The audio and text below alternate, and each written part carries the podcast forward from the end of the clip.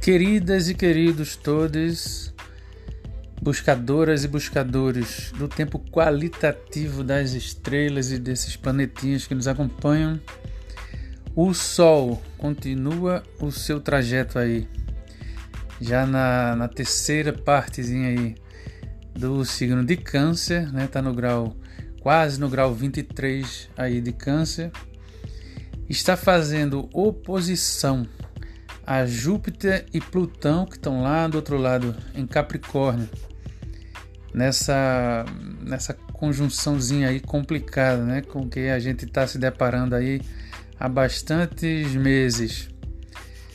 É, ambos estão retrogradando, Saturno também está retrogradando, está tá com diferença aí para eles de pouco mais de 5 graus, né, um arco de 5 graus, ou seja, é uma segunda versão né, daquele período que tivemos aí em janeiro desse ano e que a gente do qual a gente nem precisa falar, né? Estamos em plena crise. Quem vem acompanhando aí nossos podcasts é, já sabe do que eu estou falando. Quem não acompanhou até agora, dá uma chegadinha lá no, no Spotify, é, manda um sinal de fumaça lá pelo Instagram, né? O arroba seu Jerônimo o seu Jerônimo. S-E-U, Jerônimo com J. Tô lá no Instagram, no Twitter também com a mesma, com a mesma conta.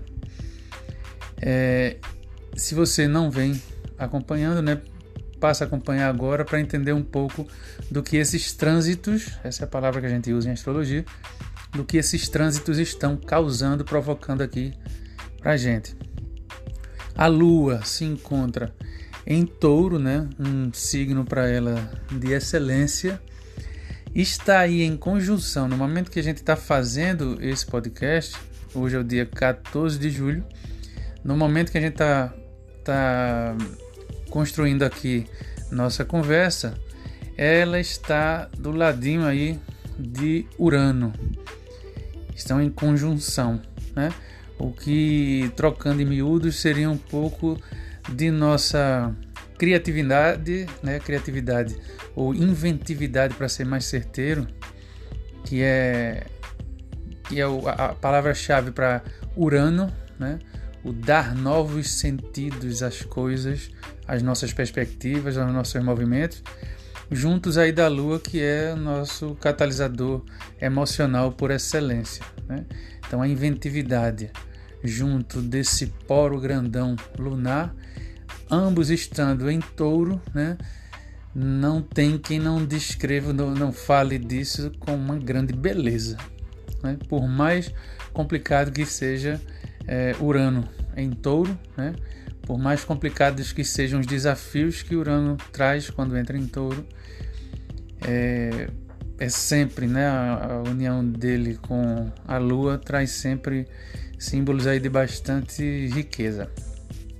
Pois bem, não é exatamente sobre esses trânsitos que a gente vai falar. Nós estamos aqui em pleno sequencial do Novo Mundo, né? Até a partir, quer dizer, de setembro do ano passado, a gente inaugurou é, uma, uma sequência de debates em astrologia que eu coloquei como é, sequencial do fim do mundo. uma brincadeira que eu fazia nos cafés astrológicos que eu vinha desenvolvendo aí. É, e agora a gente está com o sequencial do Novo Mundo porque esse ano é o ano da grande mudança, pelo menos do início dessa grande mudança, que marca, que está sendo marcada aí por tudo isso que vocês veem e vai ser, vai, vai durar pelo menos aí, né, encabeçado aí, esse ciclo encabeçado por Júpiter e Saturno em Aquário, ele vai durar 200 anos. Então a gente está numa, numa situação, por mais complicada, perturbadora, é, terrível, né? É, que, que é o acercamento da morte assim tão de perto. São mais de 70 é, mil pessoas mortas já pelo Covid-19 aqui no Brasil. Nem de longe o vírus é o grande problema que a gente está enfrentando. A gente está a gente está com uma crise geral, generalizada, que começou com o avanço dessa ultradireita nefasta, com o apoio de, de facções, né? porque isso não são igrejas, são facções evangélicas, é, cristãos católicos, inclusive, apoiando esse, esse genocida. Nós estamos no meio desse tiroteio. Aliás, estamos né, falando há, bastantes semanas aí. No pivô disso aqui para o Brasil, o pivô disso, astrologicamente falando, é o Netuno que se encontra em Peixes, né, fazendo sombra lá na casa 1 do mapa do Brasil. Ele vai durar um tempo aí ainda. Vai sair daí, se eu não me engano, entre 2022 para 2023. Tem muita coisa. Daqui até lá, muito provavelmente a gente vai à deriva literalmente em termos de condução desses processos. A gente apela que, aliás, esse sequencial do Novo Mundo, eu tenho feito todo o esforço do mundo para que a gente mobilize pessoas mobilize os pensamentos no outro sentido. Mas, claro, a gente está começando nesse processo agora. Eu não sou nenhum grande comunicador, nem sou conhecido. Estou é, aprendendo com esse processo também, né? mas a ideia é que tudo isso que a gente está trazendo aqui é, se coloque nessa balança para contraposição, para equilíbrio dessa situação com respeito a Netuno em peixes. Né? É sobre esse eixo que a gente está tá falando né, nesses dias. Houve o, o podcast introdutório a esse eixo Peixes Virgem. No podcast 10 a gente falou sobre o polo Netuno Pisciano dessa história. Hoje nós vamos falar sobre o polo Virginiano Mercurial Analítico, por assim dizer. Este é o podcast número 11 do Novo Mundo e está começando.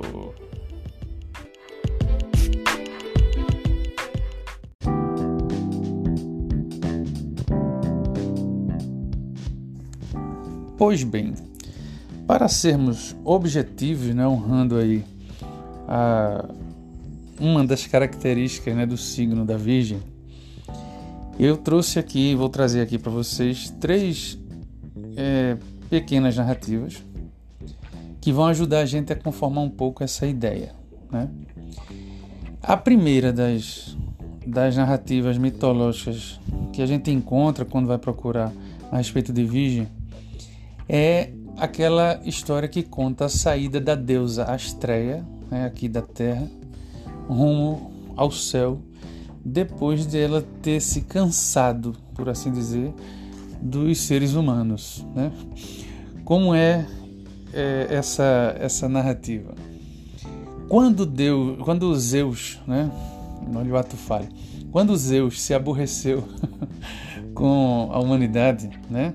Ele decretou que estava acabada a idade do ouro, né?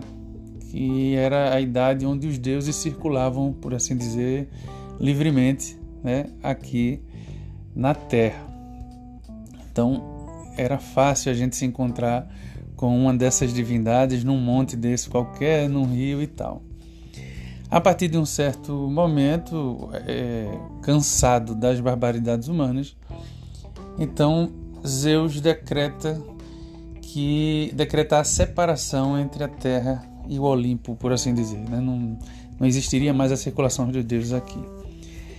A estreia, né, que no seu, na sua bondade para conosco e com a, a vontade, né, sabendo da necessidade nossa de organização para poder sobreviver, né? E aí já vai um dos elementos bacanas do signo da Virgem, né? As coisas devem estar nos seus devidos lugares, para que elas possam avançar.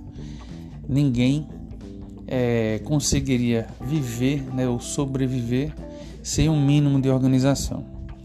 E aí o que é que, que, é que a estreia faz? Ela permanece aqui na Terra, embora todos os deuses tenham, deuses, deuses e deusas tenham se retirado é, e não circulariam mais por aqui, ela se mantém para ensinar né, as pessoas é, das suas hum, é, do, das suas sabedorias, tanto em relação à justiça, que ela é considerada a deusa da justiça, quanto para nos ensinar sobre como ganhar o pão, né? Ela tem em suas, ela ganha um pouco disso da né, nas histórias relacionadas à estreia, há um pouco de mescla também, um pouco do de outra história que a gente vai trazer aqui, que é relacionada a Deméter, né, ou Ceres, para os romanos. Pois bem, nessa história de ficar aqui, pese as outras deusas e deuses terem ido embora, Astreia vai ensinando a gente sobre justiça, sobre fazer o seu próprio pão, né? porque uma das características dessa narrativa é isso. Né? A gente precisa se virar sozinho agora que os deuses já não vão fazer parte do nosso dia a dia. Nós estamos amadurecendo. Né? O signo da Virgem tem muito, todas as histórias relacionadas à Virgem tem isso do amadurecer, do florescer. É muito relacionado às estações do, dos anos, do ano, porque é, nesse e aí entra parte dessa da característica do nome, né, da virgem, que seria significa menina ou não adulta ou não comprometida, para ser mais direto. Então é uma adulta muito embora viva de si mesma, né? não esteja casada. E aí o que é que acontece? Mesmo a deusa Astreia, né, ela se aborrece com o nível de, de inequidade das pessoas. Ela se cansa da gente porque vê que a gente quer saber mais de genocida do que de apoio social, por exemplo a gente confunde reformar ou reconstruir um país com colocar genocidas à frente de, uma, de um cargo público. A gente confunde aplicação de justiça com sistemas corruptos de justiça. A gente não sabe se organizar. A gente peca muito, a gente na, na nossa, na nossa individualidade a gente não quer saber de formar redes. A gente não quer saber de, de se preparar ou de nos preparar para enfrentar bem as adversidades. A Astrea cansou disso tudo. Né? Eu acho que muita gente está aí com seu complexo de Astrea. Mas é preciso que a gente avance com isso. Né? A estreia pôde então sair daqui e se transformar na constelação da Virgem que a gente vê é, os, os buscadores né, dos céus podem admirar à noite, né? A gente não pode, né? a gente ficou porque essa é a nossa casa e não temos outra. Essa, essa narrativa mitológica, eu não, não sou antropólogo, não sou mitólogo, né? mas pelo jeito que ela é contada e pelas misturas que, que, que se percebem nela, é, fazem convergir aí histórias muito mais antigas do que ela. Então, eu apresentei essa por primeiro porque, muito embora seja interessante, ela prima muito mais pelo aspecto da Virgem no sentido da pureza, né? traz muito mais o, a, a sardinha para o lado da pureza ou da inocência, né? do que pelo lado da autonomia né? que, que o signo da Virgem traz para a gente. Eu costumo dizer né, que os signos precisam ser vistos dentro da astrologia como convites o convite de virgem é para que a gente se torne adulto. É para que a gente esteja com tudo em ordem. Que nós ocupemos bem o nosso lugar no mundo. Certo? Esse é essa primeira historinha traz alguns elementos desse signo, mas ao meu ver não é a, digamos, a narrativa mais completa para a gente entender o foco do signo em cima da questão da autonomia.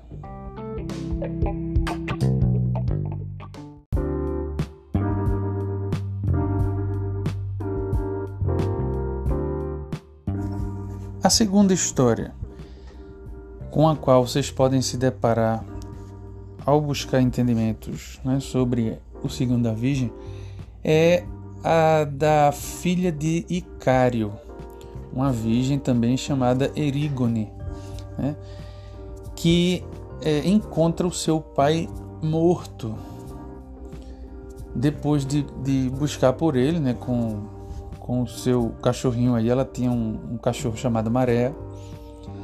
É, ambos dão pela falta do seu pai e percebem que o seu pai está morto, Icário é morto. E por que ele foi morto?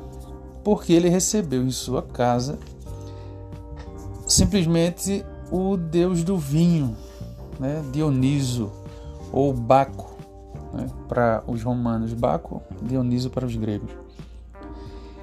Dioniso teria é, apresentado pela vez primeira às pessoas o vinho né, nessa ocasião. Ele, ele é, presenteou o Icário por, por ele ter hospedado né, o, o Deus em sua casa.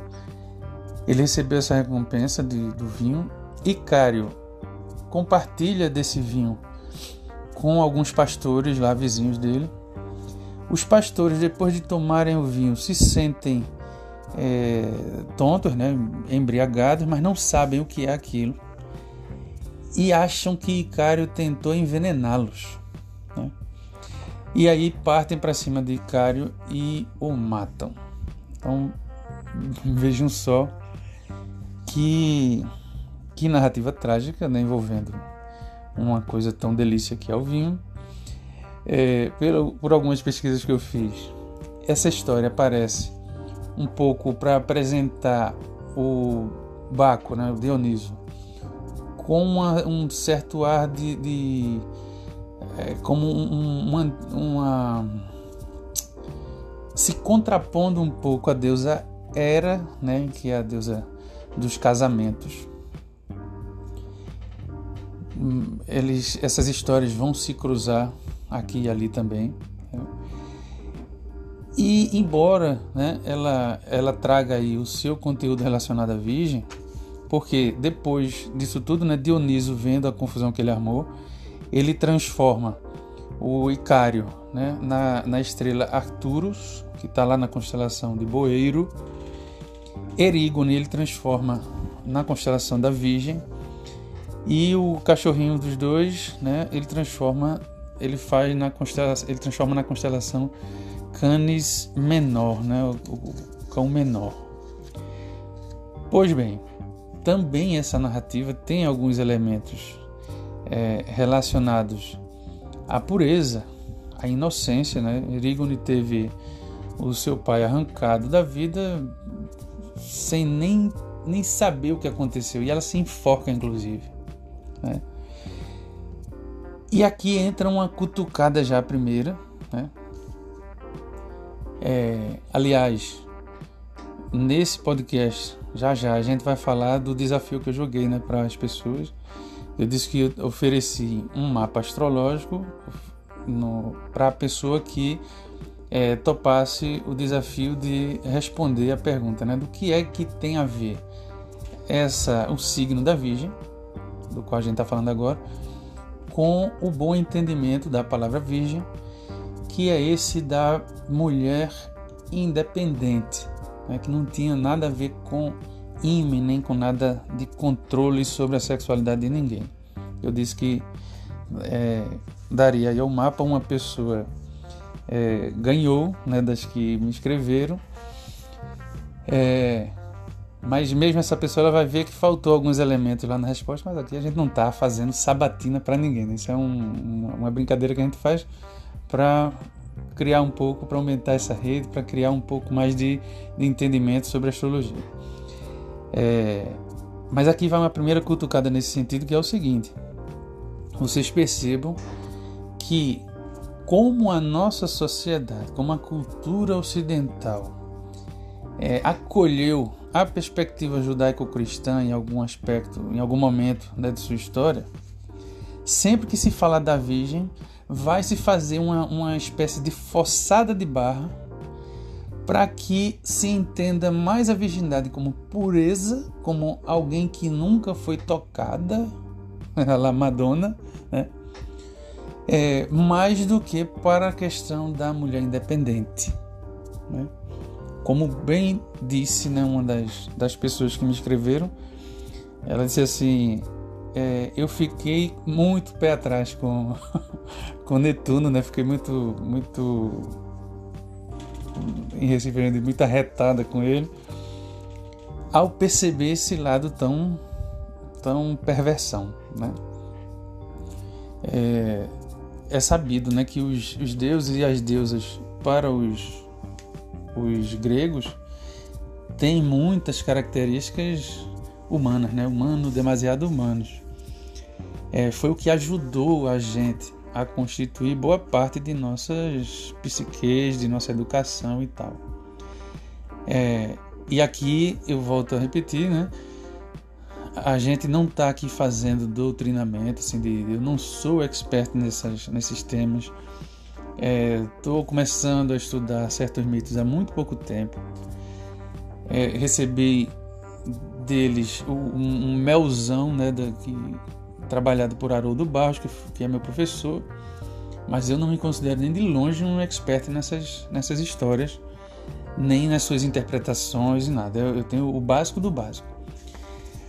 Mas eu chamo a atenção para que no transcorrer dos nossos, dos nossos dias, né, no dia a dia nosso, a gente possa receber essas histórias e pensar para cá e para lá delas.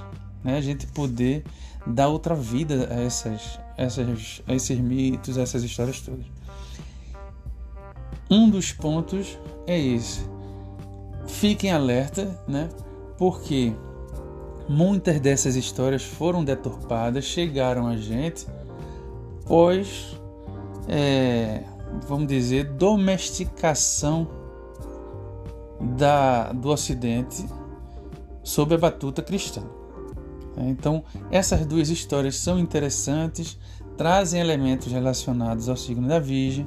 Essa questão da pureza, por exemplo, em termos práticos, a gente vê nas pessoas que têm aí o signo de Virgem de maneira forte, acentuada no seu mapa, que tem muitos planetas aí em Virgem, uma vontade de que as coisas sejam é, o mais puras possíveis, né? aquela vontade de objetificação, o preto no branco, de não confundir o, o, o Lé com o Cré, né? Bem em oposição ao que a gente viu lá em Peixes. Enquanto Peixes traz a questão da dissolução de tudo, a gente se sentir tudo irmão, tudo igual um ao outro, o, o convite de, de Virgem é o contrário, é para que a gente se individualize mesmo. É para que a gente saiba a diferença entre as coisas. Né? E essas duas historinhas, elas, por mais próximas que, que tenham chegado a, a essa história da Virgem, elas não trazem isso com proficuidade, não, não é, é, não são, não aprofundam esse tema da individuação, nem aprofundam o que de melhor o signo da Virgem traz, que é a nossa maturidade. Vamos ver isso nessa terceira história que eu vou trazer aqui para vocês.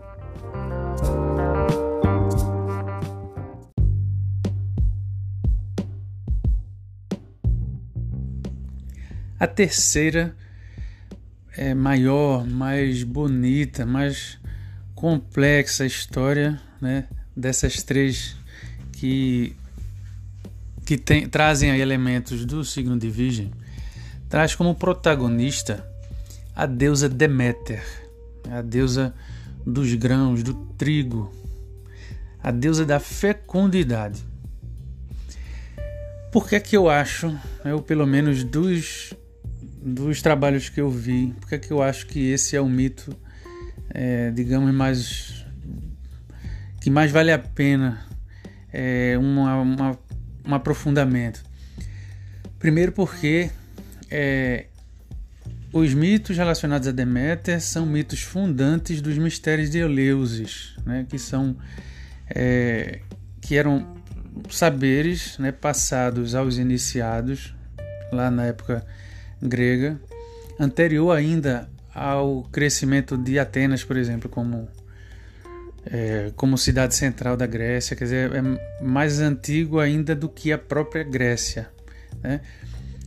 Os, os dizeres que eu vou trazer aqui para vocês vêm lá do livro 1, daquela série do Junito é, de Souza Brandão, quando ele trata da deusa Deméter. Ele pega com minúcias o, digamos, a as proto-histórias, né? analisa o nome da divindade, traz um, um milhão de aspectos desse mito e é, além desses detalhes ele deixa antever um pouco do que acontece aqui, por exemplo, com as narrativas é, africanas aqui no Brasil, né? Enquanto lá das religiões de matriz africana, enquanto lá na, na África, por exemplo, uma, uma nação inteira é, fazia a, a, reverência a um deus, a, por exemplo, a Xangô, né, que é lá da, de Oió. Outras, outros lugares, outras nações nem conheciam direito certas divindades. E aqui no Brasil eles recebem uma. eles convergem para a formação de ritos é, em comum a todos. Né? Um pouco disso acontece, um pouco disso a gente consegue ver nas palavras do Junito, e a gente vê que Deméter é muito mais poderosa do que ela passou para a história é, através da mitologia grega, como, como se conta né, comumente. E diferente né, do que algumas pessoas possam focar não é Perséfone exatamente é quem está como protagonista da história, senão que a, o duo, né? É, Deméter e Perséfone. Deméter sendo a mãe né, de Perséfone, é, tá no, no foco do, do mito e é através da observação do papel que do rol que ela cumpre nesse mito que a gente identifica isso que a gente vem buscando na questão da do, do signo da Virgem, que é esse amadurecimento. Por quê? O rito em linhas gerais é o seguinte: é, Zeus, né, irmão de Plutão, de Hades, em conluio né, com esse irmão, Zeus em conluio com Plutão, coloca uma flor de narciso ou de lírio. Algumas narrativas colocam narciso, outras narrativas colocam lírio.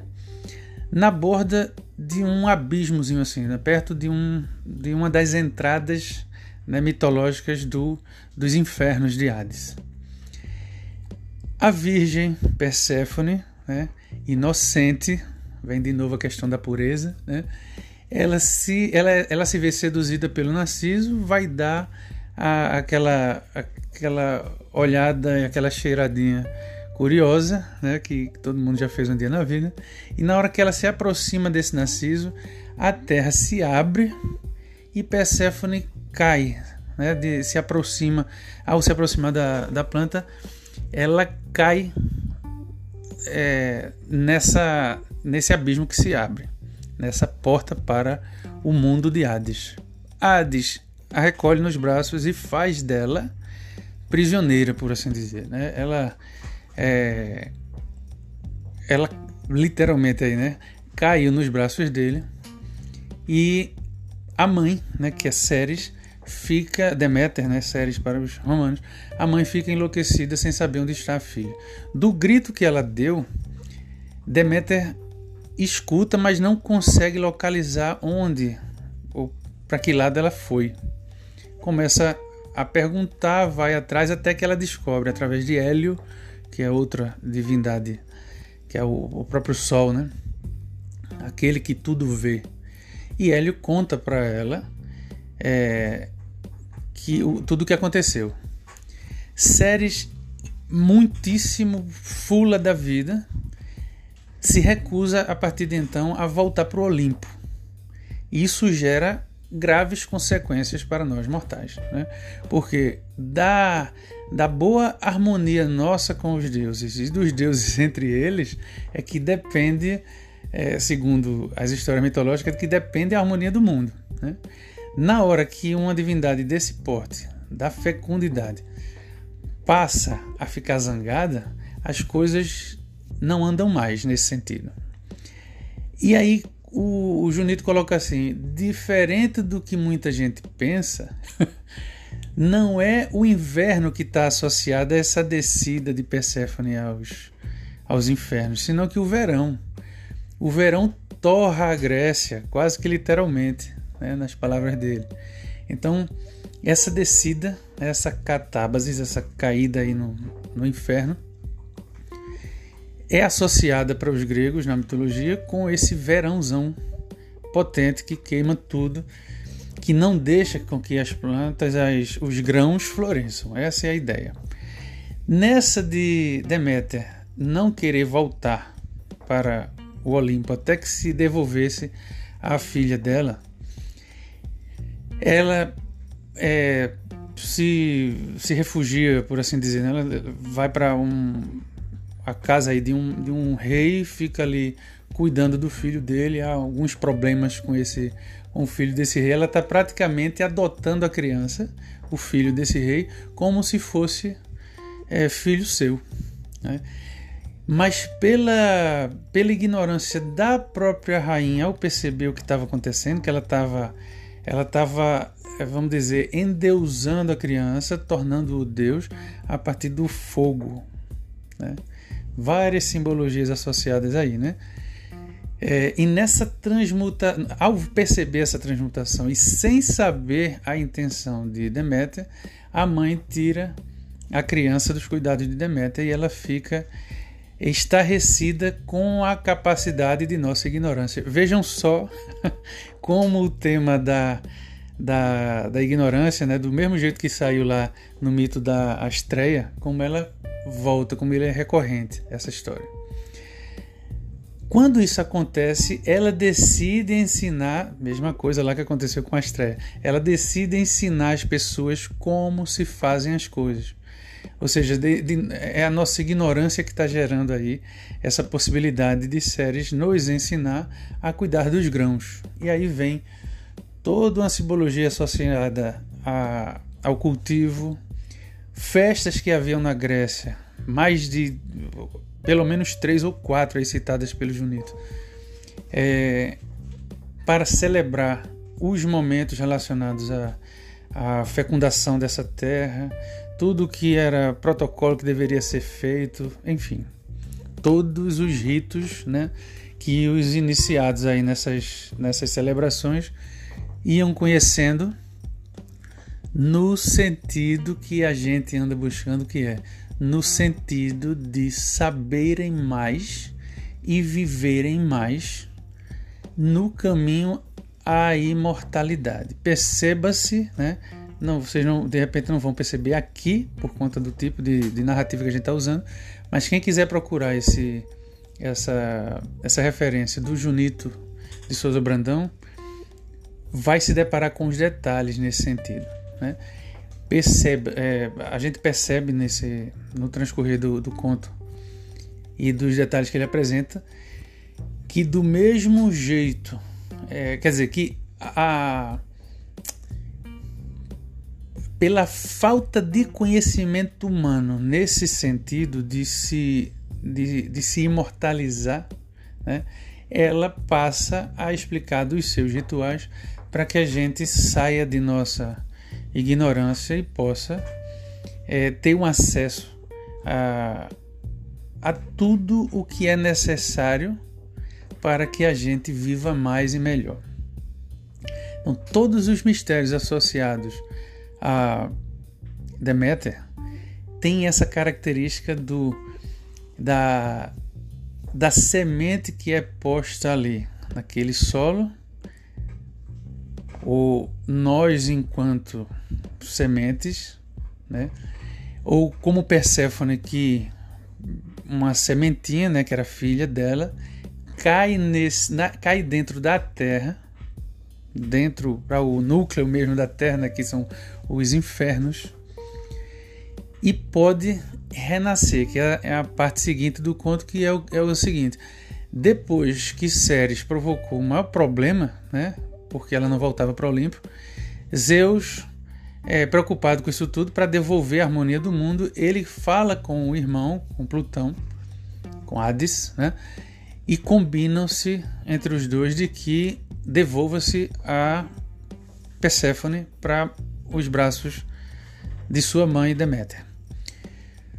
Muito matreiramente, Hades faz com que é, Perséfone coma um grãozinho de romã.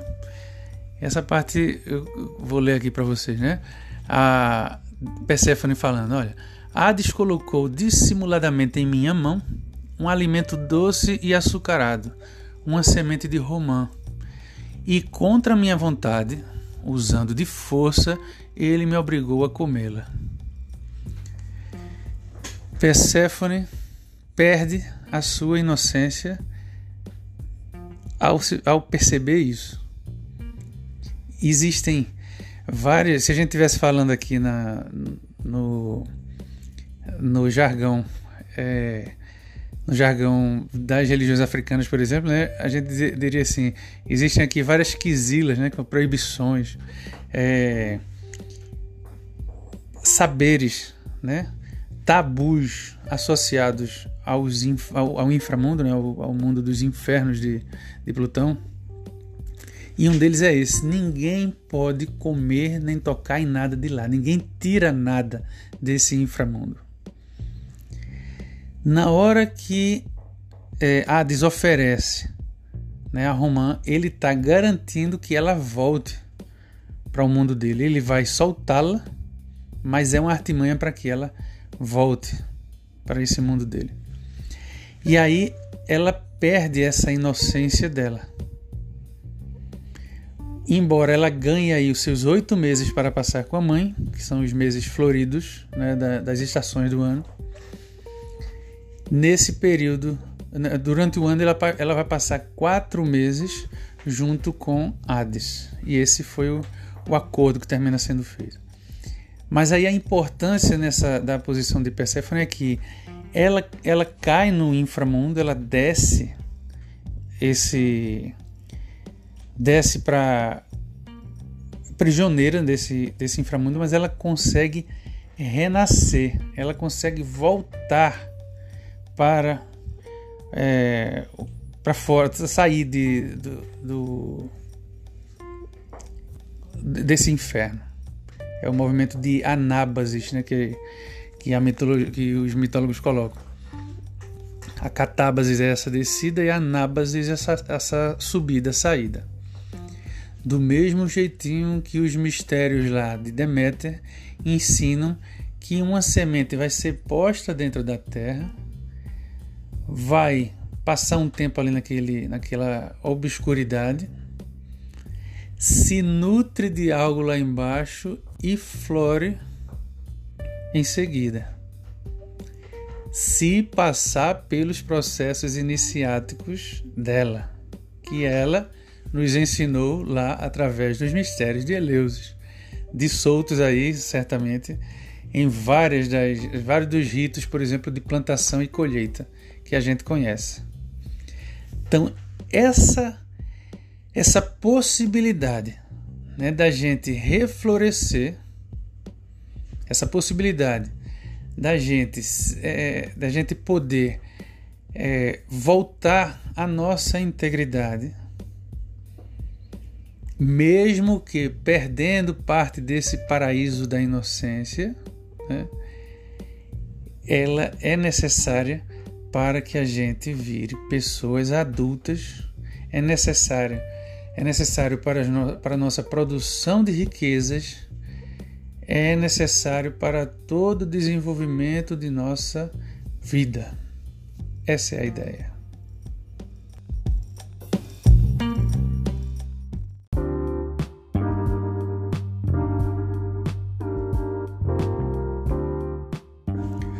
Pois bem, gente, entremos cá nos nossos ritmos conclusivos, né? não do tema em si, mas deste podcast, porque o tema ainda dá para muito. É, colocando, né, estabelecendo aí a relação entre o que a gente vinha falando no último podcast sobre peixes e Netuno com isso que a gente acabou de apresentar. Por que é que é importante esse contraponto ao delírio pisciano, ao delírio de Netuno no lado de lá? Porque é aqui que a gente tem solidez. É no nosso lado de virginianos, virginianas, aqui com séries, com o aprendizado lá do pão, com séries, com astreia, é com o, o pé bem fixo na terra e com o juízo muito bem é, analítico que a gente consegue identificar o que é pau e o que é pedra. No, na seara né, de, de Deméter, genocida é genocida. Esquerda é esquerda, direita é direita. Covid é Covid, tratamento é tratamento, SUS é SUS. Cada coisa no seu lugar.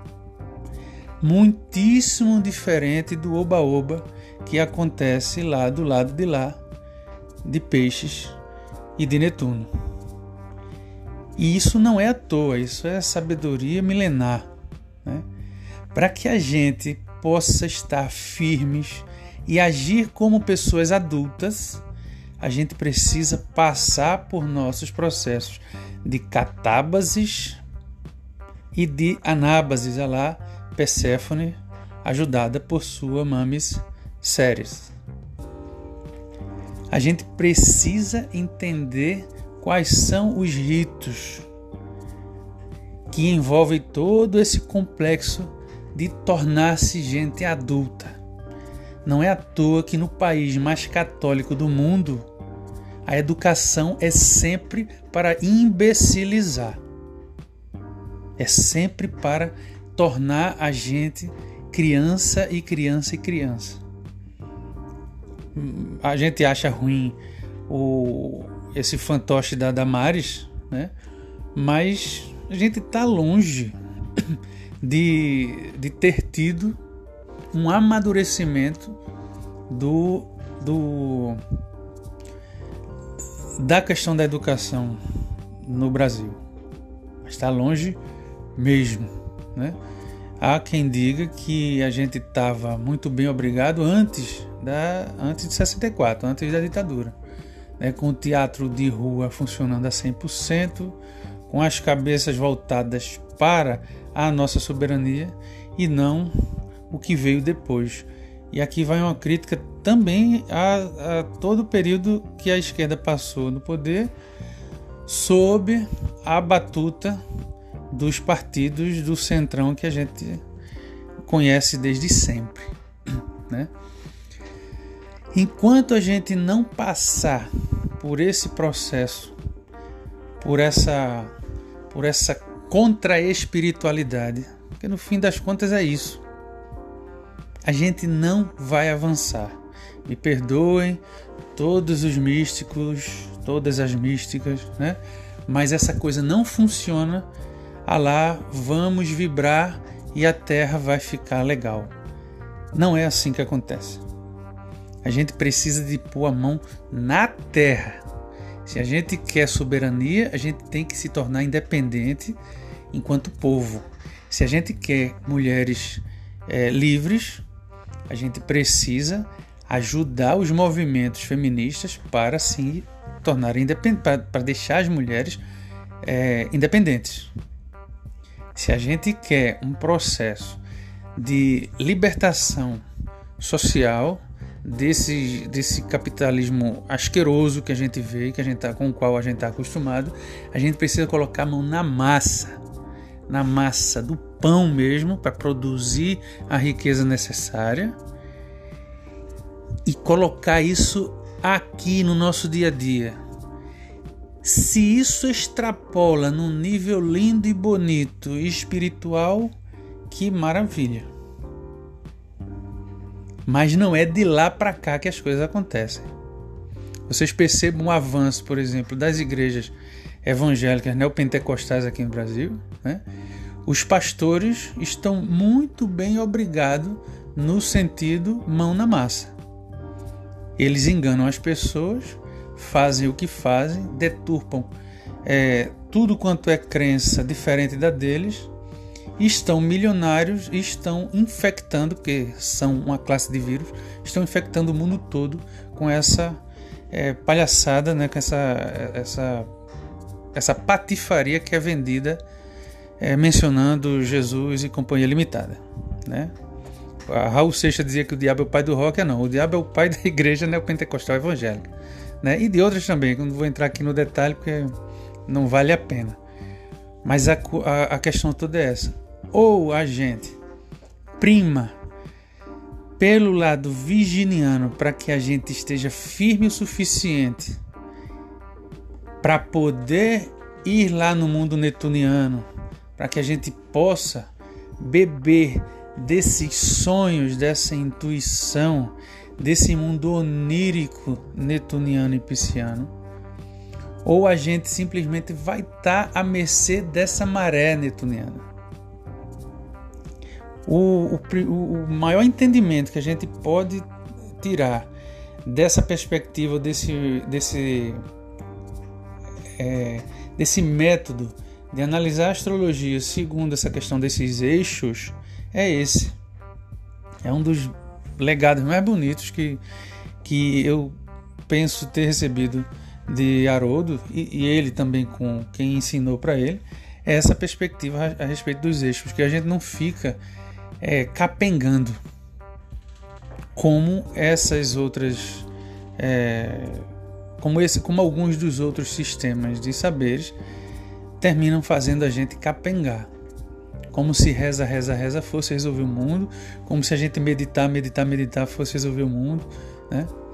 Então, as, as religiosidades antigas, e aí tudo que vem da China antiga, da Índia, é, todo o, todo, toda a riqueza né, desses rituais que não separam o mistério da feitura do pão, essa, esses saberes sim fundam essa nossa experiência na Terra. Literalmente. Beleza? Então, o que é que a gente, o que é que eu gostaria que você levasse depois desse desse podcast? Para que a gente possa entender Netuno no seu esplendor, que é aquela caixinha, né, ou, ou a ausência dessa caixinha, né, para embeber a gente de boas ideias, de criatividade, daquilo que a gente não vê. Tudo isso pode ser alcançado desde que a gente faça a nossa tarefinha de casa aqui no lado virginiano. E para que a gente não endureça no lado virginiano, a gente precisa desse sonho, a gente precisa do lado onírico, a gente precisa estar sempre respirando aquilo que a gente não conhece. Esse mundo que traspassa essa matéria de que a gente aparentemente é feito. Beleza? Essa é a ideia da gente ir estudando esses eixos. Eu espero que, que esse podcast sirva um pouco para trazer esse, essa, essa base. Né? No próximo a gente ainda segue com esse tema, desmembrando um pouquinho, essa, um pouquinho melhor isso que a gente está colocando aqui a título de conclusão. Estou né? chutando a bola para o próximo, o próximo episódio. E é, fiquem ligados, né? Porque em seguida a, essa, a esse eixo, a gente vai ter nosso último eixo, né? Dessa, desse apanhado aí de podcasts do Novo Mundo, que vai ser o que trabalha Leão e Aquário, né? já que toda essa farra está sendo conduzida por Júpiter e Saturno em sua entrada no signo de Aquário. Um cheiro para todas e para todos. Obrigado às pessoas que participaram da, do nosso desafio aqui. É, todas as pessoas que participaram vão ficar sabendo aí, é, particularmente do que né, o comentário direto a respeito da sua resposta. E vamos que vamos. Difundam aí para as amigas e para os amigos. Cheiro no coração de vocês.